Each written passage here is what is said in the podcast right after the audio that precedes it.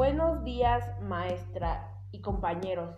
Hoy es miércoles 3 de marzo del 2021. Estamos a mitad de semana, ya casi acabamos esta semana y yo les vengo a compartir el capítulo 5 y 6 del libro del principito. Cada día yo aprendía algo nuevo sobre el planeta, sobre la partida y sobre el viaje. Esto venía suavemente al azar de las reflexiones. De esta manera tuve conocimiento al tercer día del drama de las baobas. Fue también gracias al cordero y como preocupado por una profunda duda, cuando el principito me preguntó, ¿es verdad que los corderos se comen los arbustos? Sí, es cierto. Ae, ¿qué contestó estoy. No comprendí por qué era tan importante para él que los corderos se comieran los arbustos, pero el principito añadió, entonces se comen también los, las baobas. Le hice comprender al principito que las baobas no eran arbustos, sino árboles tan grandes como iglesias, y que incluso si llevase consigo todo un rebaño de elefantes, el rebaño no lograría acabar con una sola baoba esa idea del rebaño del elefante hizo reír al principito. ¿Habría que poner a los elefantes unos sobre otros? Y luego añadió juiciosamente. Los baobas antes de crecer son muy pequeñitos. Es cierto, pero ¿por qué quieres que tus corderos coman las baobas? Me contestó. Bueno, vamos, como si hablara en una de una evidencia. Me fue necesario un gran esfuerzo de inteligencia para comprender por mí mismo este problema. En efecto, es el planeta del principito. Había, como en todos los planetas, hierbas buenas y hierbas malas.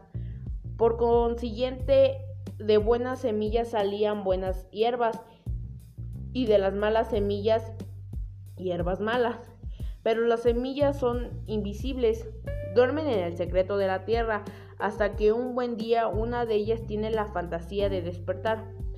Entonces se alarga extendiendo hacia el sol, primero tímidamente una encantadora ramita inofensiva, si se trata de una ramita de rábano o de rosal. Se la puede dejar que crezca como quiere, pero si se trata de una mala hierba es preciso arrancarla inmediatamente en cuanto uno se ha dado cuenta y ha sido reconocida. En el planeta del principito habían semillas terribles como las semillas del baoba. El suelo del planeta estaba infestado de ellas. Si una baoba no se arrancaba a tiempo, no hay manera de desembarazarse. De más tarde cubre todo el planeta y lo perfora con sus raíces. Y si el planeta es demasiado pequeño y las baobas muy numerosas lo hacen estallar. En, una cuestión de disciplina me decía más tarde el principito, cuando por la mañana uno terminaba de arreglarse, hay que hacer cuidadosamente la limpieza del planeta. Hay que dedicarse regularmente a arrancar las baobas cuando se les distingue de los rosales a los cuales se aparecen mucho cuando son pequeñitos. Es un trabajo muy satisfactorio pero muy fácil. Y un día me aconsejó que me dedicara a realizar un hermoso dibujo que hiciera comprender a los niños de la Tierra esta idea. Si alguna vez viajara, me decía, esto podía servirles de mucho. A veces no hay inconveniencia en dejar en dejar para más tarde el trabajo que se ha de hacer, pero tratándose de baobas, el retraso es siempre una catástrofe. Yo he conocido un planeta habitado por perezosos que, que descuidó tres arbustos. Siguiendo las indicaciones del principito, dibujé dicho planeta, aunque no me gustaba el papel de moralista. El peligro de los baobas en tantas es tan desconocido y los peligros que pueden correr quien llegue a perderse en un asteroide son tan grandes que no vació que no vaciló en hacer una extensión y exclamar, Niños, atención a las baobas. Y solo el fin de advertir a mis amigos de estos peligros a que se exponen desde hace ya tiempo sin saberlo. Es por lo que trabajé y puse tanto empeño en realizar este dibujo. La lección que con él podía dar valía la pena. Es muy posible que algunos me pregunten por qué no hay en este libro otros dibujos tan graciosos como el dibujo de las baobas. La respuesta es muy sencilla. He tratado de hacerlos, pero no lo he logrado. Cuando dibujé los, las baobas estaban animado por un sentimiento de urgencia. Capítulo 6. Ah, Principito, ¿cómo he ido comprendiendo lentamente tu vida?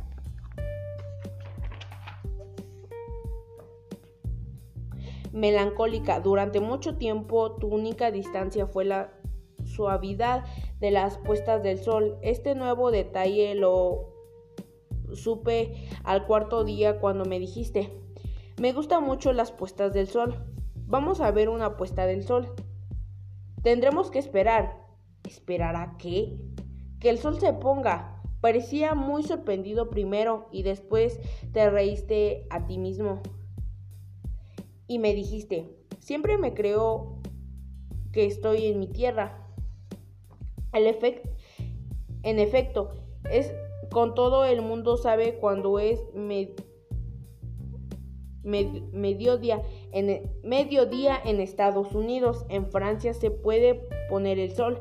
Sería suficiente poder trasladarse a Francia. Es un, es un minuto para asistir a la Puerta del Sol, pero desgraciadamente Francia está demasiado lejos.